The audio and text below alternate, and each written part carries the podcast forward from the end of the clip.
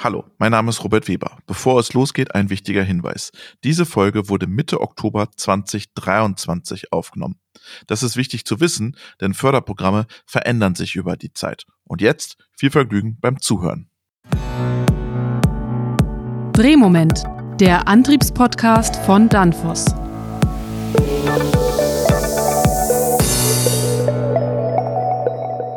Hallo, liebe Zuhörerinnen und Zuhörer. Willkommen zu einer neuen Folge unseres Podcastes Drehmoment, dem Antriebspodcast von Danfoss. Mein Name ist Robert Weber und ich habe mir heute zwei Gäste eingeladen. Einmal hier in Offenbach im neuen Büro. Michael Burkhardt. Hallo Michael, grüß dich. Hallo Robert. Und uns zugeschaltet aus dem Homeoffice ist der Bernd Hesse. Hallo Bernd, grüß dich. Guten Morgen. Guten Morgen, Bernd. Schön, dass du da bist.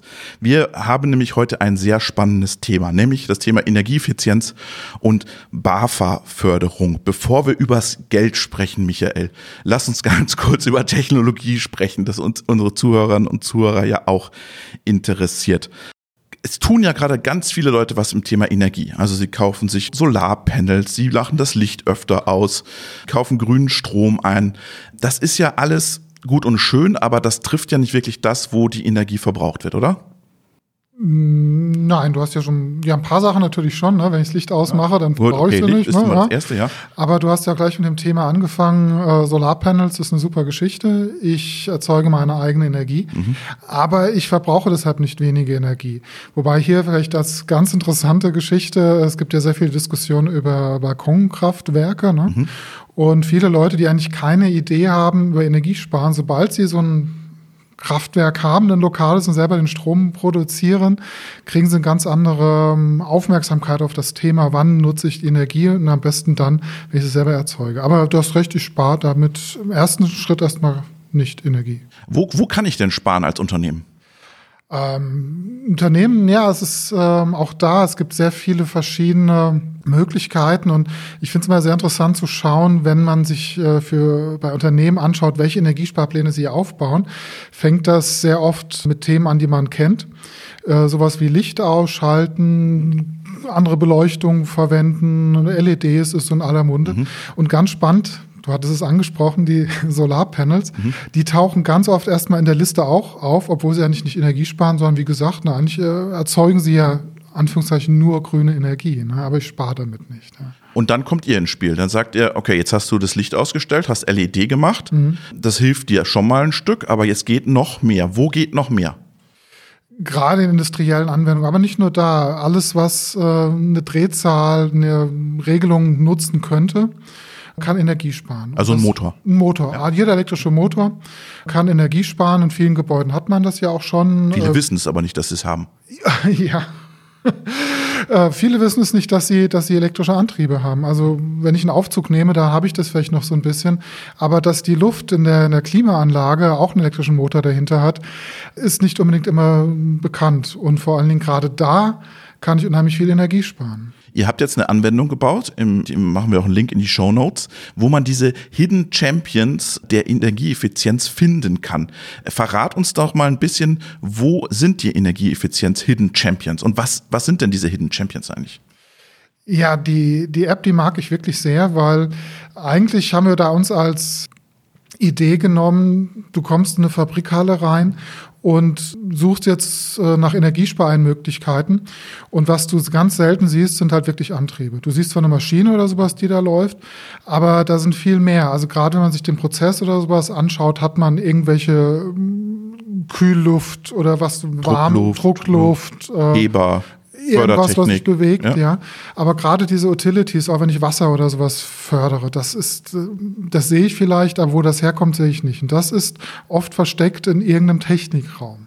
Ah, weil das kein prozessrelevantes Thema ist, weil ja. das nicht die Fertigung stört. Genau. Das ist einfach da, das war schon immer da, das läuft. Ähm, und da, da schauen die nicht hin. Ja, ich sehe es ja auch nicht. Ja? Ne? Also so ein Kompressor, das im Gegenteil das ist ja auch eher laut ja. oder so, so ein Lüfter, ne, der ist eher laut. Die sperre ich irgendwo weg, wo ich äh, auch die, die, die Belegschaft nicht störe, sondern habe die irgendwo versteckt. Deshalb sehe ich auch gerade diese Anwendungen nicht. Ja. Und was kann ich jetzt, lass uns mal bei, der, bei, der, bei dem Lüfter oder bei der Pumpe bleiben. Was kann ich da jetzt machen? Naja, das, der allererste Punkt ist, die meisten Pumpenlüfter haben eine sogenannte quadratische Kennlinie. Mhm. Das Und heißt wenn, was? Wenn die konstant, also wenn der so ein Lüfter mit vollen Drehzahl läuft, dann braucht er eine gewisse Menge Energie. Mhm. Und je größer die Luftmenge ist, die er, die er fördert, desto mehr Energie braucht er. Und diese Luftmenge kann ich auf zwei Arten steuern. Zum einen ähm, über eine Drosselregelung, das heißt, ich bringe weniger Luft zum, zum Lüfter oder weniger Wasser zur Pumpe. Oder ich reduziere die Drehzahl. Und äh, das Interessante bei diesen, gerade bei diesen Anwendungen ist, dass sie so dieses quadratische Moment Ja. äh, haben. Äh, Du erklärst das, quadratische Moment mit dem quadratischen Moment. Genau, das mache ich gerade. ja, genau. Nein, das heißt, wenn ich ein bisschen die Drehzahl reduziere, Ja. Reduziere ich sehr stark die Energie, die ich brauche. Das Mhm. heißt, der Zusammenhang äh, Drehzahl und Energie ist kubisch, also nicht linear. Das Mhm. heißt, ich f- fahre doppelt so schnell, brauche doppelt so viel Energie, sondern das folgt einer äh, quadratischen Kennlinie und die Energie geht sogar kubisch zurück. Sprich, ich reduziere 10 Prozent, äh, 20 Prozent der Drehzahl, reduziere ich den Energiebedarf um 50 Prozent. Wow.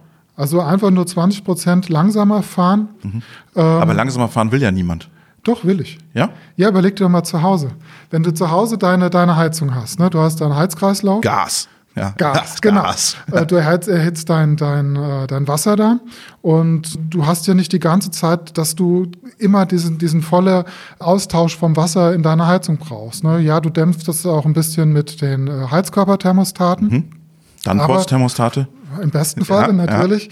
Aber du reduzierst die Drehzahl. Wenn du die Drehzahl reduzierst, muss die Pumpe nicht die ganze Zeit äh, konstant laufen. Mhm. Das heißt umgekehrt, alleine dadurch, dass ich die Drehzahl von der Pumpe runternehme, weil ich auch nicht so viel Bedarf an Heizung habe, ne, spare ich Energie. Und auch heute, alle neuen Heizungspumpen sind schon Drehzahl geregelt, einfach weil das äh, energetisch ein, super Einsparpotenzial ist. Und jede von diesen Drehzahl geregelten Pumpen äh, amortisiert sich in den Haushalten in kürzester Zeit. Jetzt sind wir aber in der Industrie. Äh, Da hast du genau dasselbe. genau. Ja, aber da, du sagst ja, da sind ganz viele Hidden Champions. Genau. Die sind nicht Drehzahl geregelt. Es gibt viele, die sind nicht Drehzahl. Warum nicht? Naja, äh, zum einen kennt man teilweise diese ähm, Technologie nicht. Auch Man kennt die sehr- Technologie nicht. Okay. Nein. Okay. ja, es ist nicht unbedingt jedem bekannt. Oder du hast auch alte Installationen, die nicht Drehzahl geregelt waren. Und äh, sie sind auch, wie gesagt, nicht unbedingt präsent. Ne? Das heißt, oft hat man in der Vergangenheit auch nicht unbedingt das, ähm, das hört sich ein bisschen komisch an, aber Energiesparen war nicht immer irgendwo interessant für viele Industriebereiche. Jetzt lass uns mal noch an die Pumpe gehen. Die ist Ja. jetzt nicht Drehzahl Mhm. Was muss ich dann machen? Was ist jetzt der Prozess? Was kaufe ich von dir? Du kaufst im Prinzip einen Frequenzumrichter Ja? und damit kannst du die Drehzahl regeln. Mhm. Du brauchst aber natürlich auch irgendwie eine Rückmeldung, wann die Drehzahl reduziert werden Genau. muss. Das heißt, du brauchst noch irgendwo einen Sensor oder sowas, eine Steuerung, die sagt, jetzt macht es Sinn, runterzugehen. Aber das ist alles ähm, relativ einfach zu bewerkstelligen. Und was kostet das? Kannst du mir das vorrechnen, was Frequenzumrichter kostet und wann ich da ein ROI habe? Ja, da gibt es natürlich die verschiedensten Beispiele, aber du kannst. Es kommt drauf an. Es kommt drauf es kommt an. drauf an. Und es kommt natürlich vor allen Dingen auf die Leistungsgrößen an. Also wenn du einen, einen großen Umrichter hast, äh, da bist du äh, ein paar hundert kW, da bist du auch mal schnell im, im fünfstelligen Bereich. Bei kleineren Anwendungen ist es, ist es wesentlich weniger.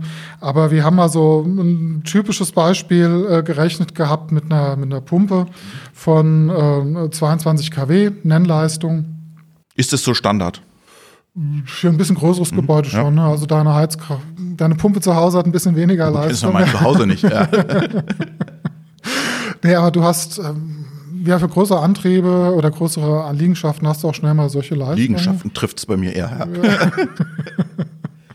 Da muss ich mal bei dir Spaß- vorbeikommen, das mal angucken. Ja, genau. Vielleicht brauche ich auch mal einen Frequenzumrichter. Ja, erzähl weiter. Also, was kommt raus? Und ähm, also allein bei so einer Anwendung, wenn du nur um 10 Prozent die Drehzahl regelst, ähm, wir haben am Energiespar, mit Energiesparpreis, mit Energiepreis von 36 Cent gerechnet. Naja, das ist nicht so günstig, aber auch nicht so teuer. Und ähm, allein für die Investition, für den Umrichter bist du so bei 6.000, 7.000 Euro. Ne? Also plus Installation, plus allem drum und dran. Allerdings die Einsparung, die du hast, allein nur durch diese 10 Prozent, die du langsamer fährst, bist du bei gut 17.000, 18.000 Euro In einem Jahr. in einem Jahr. Ja, also das heißt, äh, sich das mal anzuschauen, macht Sinn. Nicht jede Anwendung ist dafür Und dann steht ihr geeignet, dauernd also bei mir auf der Matte oder einmal eingebaut und ihr kommt nie wieder? Oder muss ich euch alle vier Wochen holen? Oder funktioniert das Plug and Play? Ähm, du musst jemanden haben, der ein bisschen bei der Betriebnahme unterstützt, aber das geht relativ einfach. Wir werden irgendwann auf der Matte stehen. Und die neueste Generation. Ja. Naja, nicht unbedingt. Ähm, sag mal so, die Lebensdauer von so einem Umrichter ist typischerweise 10, 15 mhm. Jahre, je nachdem, was du, was du dir da anschaffst ne, und welche Qualität. Aber bei den äh, guten Fabrikaten ist das ist äh, so zehn Jahre. Mhm. Es wird jemand mal auf der Matte stehen und wird deinen Motor äh, eher die Lager tauschen müssen ah, okay. oder, oder, die Pumpe warten müssen, als dass wir den Umrichter austauschen. Also das ist äh, nicht etwas, was du tagtäglich dann halt tauschen musst. Und gerade im Industriebetrieb äh, hast du ja sowieso regelmäßige Wartungen und äh, in der Regel sind Frequenzumrichter weniger das Teil, was du warten musst, sondern eher die Motoren. Jetzt waren wir gerade beim Geld und Geld ist ein gutes Stichwort, weil da holen wir nämlich den Bernd zu uns in den Podcast. Bernd, magst du dich ganz kurz den Zuhörern und Zuhörern vorstellen in drei Sätzen, was du mit Frequenzumrichtern und Geld zu tun hast? Mein Name ist Bernd Hesse, ich bin der Inhaber der Firma Ancura und äh, die Kurzfassung ist, ich bin der mit dem Geld. Sehr gut. Die lange Fassung ist, ähm, ich kümmere mich ausschließlich um das Thema Fördermittelgenerierung für äh, Industrieunternehmen. Da geht es um eine Full-Service-Abwicklung ähm, dieser Fördermittelanträge, weil die doch teilweise recht kompliziert sind. Teilweise muss das unbedingt ein Energieberater machen. Äh, da kann der Kunde das gar nicht alleine. Ähm, das waren, glaube ich, vier Sätze, oder? Ja, das waren vier Sätze, aber äh, ist dir verziehen. Ähm, lass uns mal kurz sprechen. Ähm, es gibt jetzt, der, äh, der Michael hat gesagt, knapp über 6000 Euro kostet ein Frequenzumrichter und jetzt gibt's noch mal Geld vom Staat. Wie funktioniert das, Bernd? Na, es kommt drauf an. Also ähm, es kommt muss, drauf an. Bei euch kommt es immer ja, drauf an. Äh, man muss äh, den Anwendungsfall unterscheiden. Also wir haben ja unterschiedliche äh, Bereiche bei einem Industriekunden. Und wenn wir jetzt im ersten Schritt mal über das Gebäude selber reden, dann gibt ja das Gebäudeenergiegesetz inzwischen vor, welche Anwendungen zum Gebäude gezählt werden. Und so ist zum Beispiel eine raumlufttechnische Anlage, also ganz klassisch Raumlüftung, gehört zum Gebäude. Eine Absauganlage für einen Prozess äh, gehört nicht dazu. Mhm. Und da gibt es auch unterschiedliche Fördersätze. Mhm. Das heißt, alles, was zum Gebäude gezählt, bleiben wir bei der Raumlüftung, da gibt es äh, 15% Zuschuss, mhm. mal ohne Wenn und Aber, äh, für die Nachrüstung von Frequenzumrichtern, beispielsweise bei Bestandsanlagen. Also der Kunde hat eine Lüftungsanlage, kauft jetzt da einen Frequenzumrichter für 6000 Euro für äh, eine Regelung von einem Motor in dieser Lüftungsanlage und bekommt darauf dann 15 Prozent Zuschuss aus dem BAFA-Programm für ähm, hocheffiziente Nichtwohngebäude. Das ist, ähm, jetzt sag ich mal, 15 Prozent ist zwar überschaubar, aber es geht ja meistens um mehr als einen Motor. Genau. Und ähm, da kommt dann schon ein bisschen was zusammen. Und für eine Maßnahme, die er ohnehin vorhat, äh, umzusetzen, die sich in kürzester Zeit amortisiert, ist es einfach schön, wenn der Staat da noch was dazu packt. Und muss ich da zwangsweise über dich gehen? Da wirst du natürlich sagen, ja klar. Oder ist das so kompliziert? Warum, warum braucht es da Berater? Ja, das BAFA hat da ähm, eine Besonderheit eingefügt. Das heißt, dieses Bundesprogramm für effiziente Gebäude, das gibt's ja für Privatpersonen als auch für Industriekunden. Das ist so das größte Förderprogramm, was wir haben in Deutschland. Da werden extrem viele Anträge gestellt. Und mhm. das muss nicht ich machen, aber es muss ein BAFA-zertifizierter Energieberater machen. Äh, der muss auf der DENA ähm, Energieeffizienz-Expertenliste stehen. Mhm dieser Energieberater muss am Anfang eine technische Produktbeschreibung machen. Das heißt, ähm, genau gucken, wo ist das Gebäude, wie alt ist das Gebäude, es muss älter als fünf Jahre sein. Was ist es für eine, für eine Variante des Gebäudes? Also ist es ähm, wohnähnlich wie ein Bürogebäude, denn da gibt es ja auch Lüftung, oder ist es jetzt eine Produktionshalle? Dann muss geschaut werden, wie groß ist das Gebäude. Also da gibt es ein paar Regeln im Vorfeld, die müssen von einem Energieberater in so einer technischen Produktbeschreibung erfasst werden. Mhm. Und dann muss quasi ein Vordokument erstellt werden, bevor überhaupt der Antrag gestellt werden kann.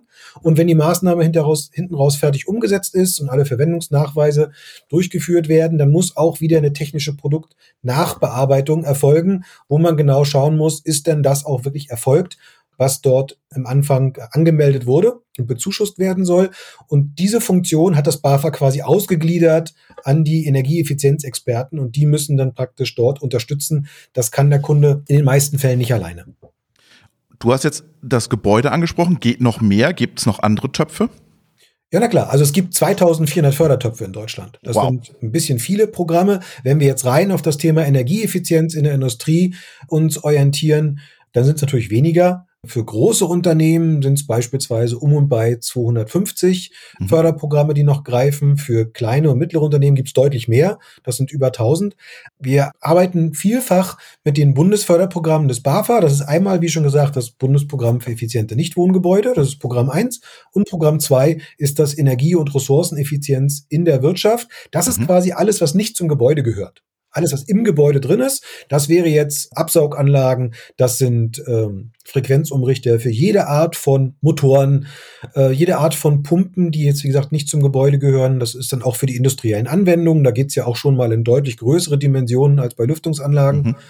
Da reden wir dann über das Modul 1 und äh, dort ist es so, da ist die Förderung gestaffelt nach Unternehmensgröße. Also die ah. großen Unternehmen, Konzerne beispielsweise, die bekommen als Nicht-KMU 30 Prozent Zuschuss.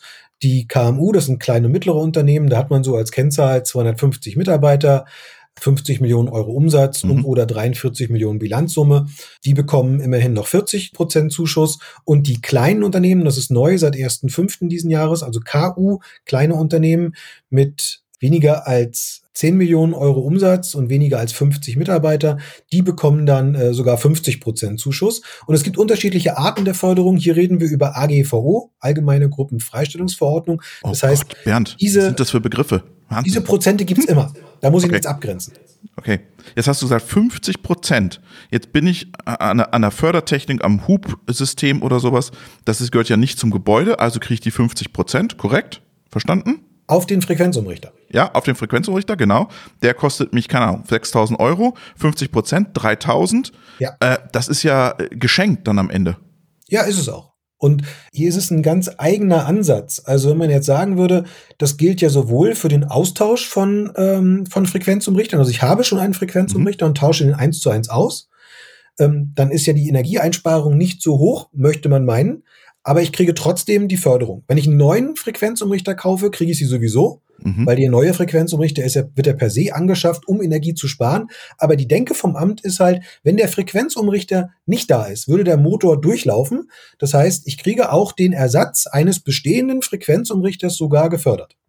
Das heißt, ich kann mir die auch auf Lager legen? Ähm, bedingt. Ich hab, es gibt gewisse Vorgaben. Ich muss also innerhalb von zwei Jahren muss ich die Maßnahme umgesetzt haben. Und das BAFA mhm. sagt, umgesetzt ist es, wenn der Frequenzumrichter in Betrieb genommen wurde. Das heißt, ich kann jetzt nicht einfach mir 20 Frequenzumrichter ins Regal legen und dann die umrüsten, wenn ich sie brauche, sondern es geht darum, es werden nur die Frequenzumrichter gefördert, die ich innerhalb von zwei Jahren auch tatsächlich installiere und in Betrieb nehme. Und dann muss ich sie mindestens drei Jahre zweckgebunden nutzen. Beim Gebäude ist es ein bisschen anders. Da habe ich grundsätzlich zwei Jahre Zeit, auch für die Inbetriebnahme. Wenn ich das nicht schaffe, habe ich vier Jahre Zeit. Da kann ich relativ leicht äh, den Bewilligungszeitraum verlängern. Und dann habe ich aber zehn Jahre zweckgebundene Nutzung. Das heißt, ich muss den Lüfter fürs Gebäude dann schon äh, mit dem Frequenzumrichter, den ich dort gefördert haben möchte, zehn Jahre betreiben. Das ist die Zweckbindungsfrist. Und Bernd, kommen die dann vorbei vom BAFA und schauen sich das an? Wer, wer kontrolliert am Ende? Gegebenenfalls kommt das BAFA vorbei und möchte sich zeigen lassen, hier, wir haben hier diese Maßnahme gefördert, mhm. zeig uns mal die Frequenzumrichter und äh, wo, wo ist der, wo ist der verbaut? Ja, also im Grunde genommen kann es immer sein. Es ist eher selten der Fall, weil natürlich das sehr viele Anträge sind in Deutschland, aber ich muss immer damit rechnen, dass das passiert. Jetzt ähm, mal ganz kurz die Frage. Du, du stellst dann diesen Antrag, ich krieg dann diese Förderung. Wie lange dauert dieser Prozess? Ja, ich glaube, wichtig ist immer für die Kunden die Frage, wann darf ich bestellen? Ne? Das ist, wenn die mhm. Entscheidung getroffen ist, möchte ich also schnell wie möglich loslegen. Und im Moment ist es noch so, also bis Ende diesen Jahres ist es so, dass in beiden Programmen ein vorzeitiger Maßnahmenbeginn auf eigenes Risiko tatsächlich möglich ist. Das heißt, wenn der Antrag gestellt ist, darf ich Idealerweise sage ich immer zum Kunden am nächsten Tag, weil es dann einfach ein anderes Bestelldatum gibt als das äh, Antragsdatum, mhm. mit der Bestellung beim Lieferanten loslegen. Das ist für die, für viele Kunden der wichtigste Punkt. Es soll so sein, dass im Programm Energie- und Ressourceneffizienz zum 1. Januar das Ganze geändert wird und ich erst dann bestellen darf, wenn der Zuwendungsbescheid da ist. Das ist eine sehr umstrittene Regelung, die da getroffen werden soll. Ich hoffe, dass das nicht eintrifft, weil ich mir, wir hatten das in der Vergangenheit schon und da hat das BAFA extrem drunter gelitten, dass da wirklich viele, viele Anträge, viele, viele Antragsteller mussten warten. Ähm, aber das ist Zukunftsmusik. Also Stand heute ist es so, bis Jahresende, wenn der Antrag gestellt ist, darf ich am nächsten Tag mit der Bestellung beginnen. Und ob dann der Zuwendungsbescheid nach einem Monat kommt oder zwei oder fünf oder sieben, ist für die meisten Kunden nicht wirklich relevant. Es ist dann nur eine Frage, wie schnell bin ich mit der Umrüstung und dem Verwendungsnachweis, wann bekomme ich mein Geld? Weil sobald ich fertig bin und es eingereicht habe, möchte ich natürlich auch mein Geld haben.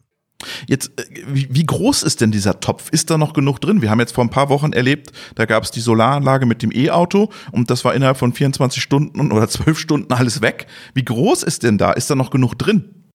Ja, es sind ja zwei Töpfe. Es ist ja einmal der Topf alles fürs Gebäude und ja. in dem Topf ist ja nicht nur die Industrie drin, sondern auch die Privathaushalte. Genau. Also bevor jetzt mit dem Rotstift wild die, ähm, die Einzelhausförderung zusammengekürzt wurde, gab es da sicherlich noch ganz andere Bedarfe. Ich habe ja früher für ein Effizienzhaus nach KfW 40 habe ich ja Zuschüsse auch für mein Haus bekommen. Das ist ja quasi unmöglich äh, gemacht worden, leider.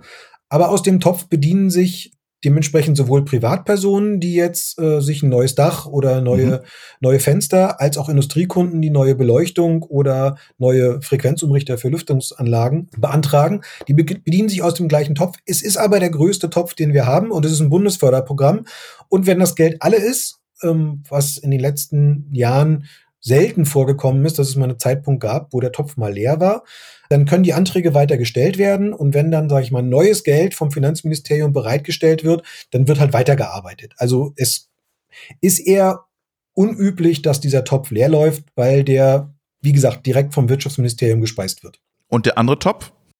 Der vom Gebäude, wie gesagt, ist der, ist der große Topf ja. und der ist auch EU-Beihilfe frei. Das heißt, da dürfen die Unternehmen so viel Förderung bekommen, wie sie wollen. Okay. Weil die EU sagt, im Gebäudesektor muss ganz viel gemacht werden. Ja. Und in diesem ähm, Industrieprogramm Energie- und Ressourceneffizienz in der Wirtschaft, da werden nicht ganz so viele Anträge gestellt wie im ähm, Bundesprogramm für effiziente nicht äh, Wohngebäude und Nichtwohngebäude.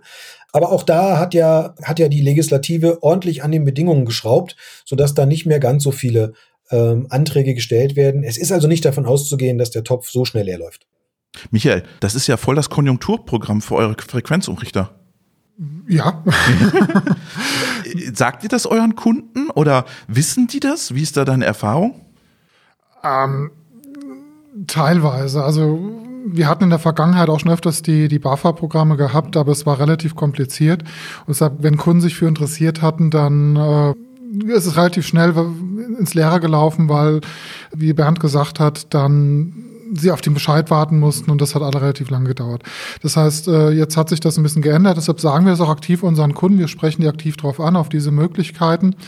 Ähm, sind aber auch sehr froh, dass wir äh, Partner haben wie den Bernd und seine Firma oder aber auch andere Firmen, die das unterstützen, weil wir sind nicht die Experten dafür. Wir machen unsere Kunden darauf aufmerksam und die Technologie in den Markt zu bringen, weil äh, das Potenzial ist definitiv noch da. Vielleicht so als Hausnummer der Verband der Elektrotechnik, der ZVI, der geht davon aus, dass heute 30 Prozent der Motoren mit Umrichtern ausgerüstet werden. Technisch und energetisch sinnvoll kann man streiten, sind mindestens 60 bis 70 Prozent. Das heißt, das Potenzial, äh, auch der Energie zu sparen, ist noch, ist noch riesig. Das heißt, es ist nicht nur ein Konjunkturprogramm für uns, sondern es ist hauptsächlich auch eins für, äh, für die Industrie, aber auch für die, äh, ja, zum Energiesparen, ne? also eigentlich für uns alle. Ähm, jetzt haben wir gerade von Bernd gehört, okay, da, da geht richtig viel. Und du hast gesagt, ihr kommt ja auch immer wieder zu einem Kunden dann vorbei und steht bei dem auf der Matte. Wäre es nicht schlau, auch dann zu sagen, hey, äh, dem so Tipps zu geben? Lass uns mal alle keine Ahnung, drei Jahre schauen, was macht deine Pumpe, wie geht's jetzt gerade deiner Lüftung, dass man sagt, da gibt's wieder Förderung. Ist das vorstellbar? Ähm, ja, natürlich. Das Dienstleistung? Ja, ja, wir bieten sowas auch an. Wir bieten äh, unseren Kunden Site Assessments an. Das heißt, dass man durch die Anlagen durchgeht und auch schaut, ne, ähm, was ist mit den Antrieben, ähm, wie alt sind die, sind die kritisch, sind die nicht kritisch und so weiter. Und äh, dass man entsprechend auch guckt, eine ältere Antriebe vielleicht dann auszutauschen, gerade wenn sie kritisch sind. Äh, aber auch die Diskussion kann man natürlich nehmen, äh, wo macht es vielleicht Sinn, Frequenzumrichter nachzurüsten. Aber äh, wir gehen jetzt nicht proaktiv auf den Kunden drauf und sagen, lass uns mal deine Motoren anschauen. Aber wir stehen natürlich, wie auch alle anderen Industriepartner, da gerne zur Verfügung. Wo macht es Sinn, eine Drehzahlregelung einzubauen und äh, Energie zu sparen und äh, äh, im Endeffekt auch Kosten zu reduzieren? Bernd, am Ende, welche drei Tipps gibst du den Industrieverantwortlichen mit, wenn sie was tun wollen? Also grundsätzlich ähm, geht es ja meistens um Anwendungsfälle, die schon da sind. Ja. Das heißt, es gibt äh, den Bedarf, dort äh, etwas zu machen, also Frequenzumrichter beispielsweise für Lüftungsanlagen einzurichten. Und dann ist die wichtigste Regel ist natürlich immer erst den Antrag stellen, bevor irgendwas weiteres passiert. Das Einzige, was ich im Vorfeld machen darf, ähm, sind Planungsleistungen, aber ansonsten muss ich immer erst den Antrag gestellt haben, bevor ich eine Bestellung auslöse. Das ist, mhm. glaube ich, der wichtigste Punkt. Wenn es so sein sollte, dass ich auf den Zuwendungsbescheid warten muss, gegebenenfalls nächstes Jahr, dann ist natürlich auch die Regel einzuhalten. Ich muss warten, bis ich das Go habe vom Amt, dass ich bestellen darf. Dann als zweites ist sicherlich die wichtigste Geschichte, es ist eine Bundesbehörde. Die sind wie mhm. das Finanzamt manchmal ein bisschen schräger. Ähm, ich muss die Formalien beachten. Das heißt, ich muss im Gebäudebereich den Energieberater einbinden, im Nichtwohnen, äh, im Bereich Industrie muss ich das nicht unbedingt, da kann ich den Antrag auch alleine stellen. Aber ich muss gucken, bin ich KMU, bin ich nicht KMU, also kleines, mittleres Unternehmen oder nicht.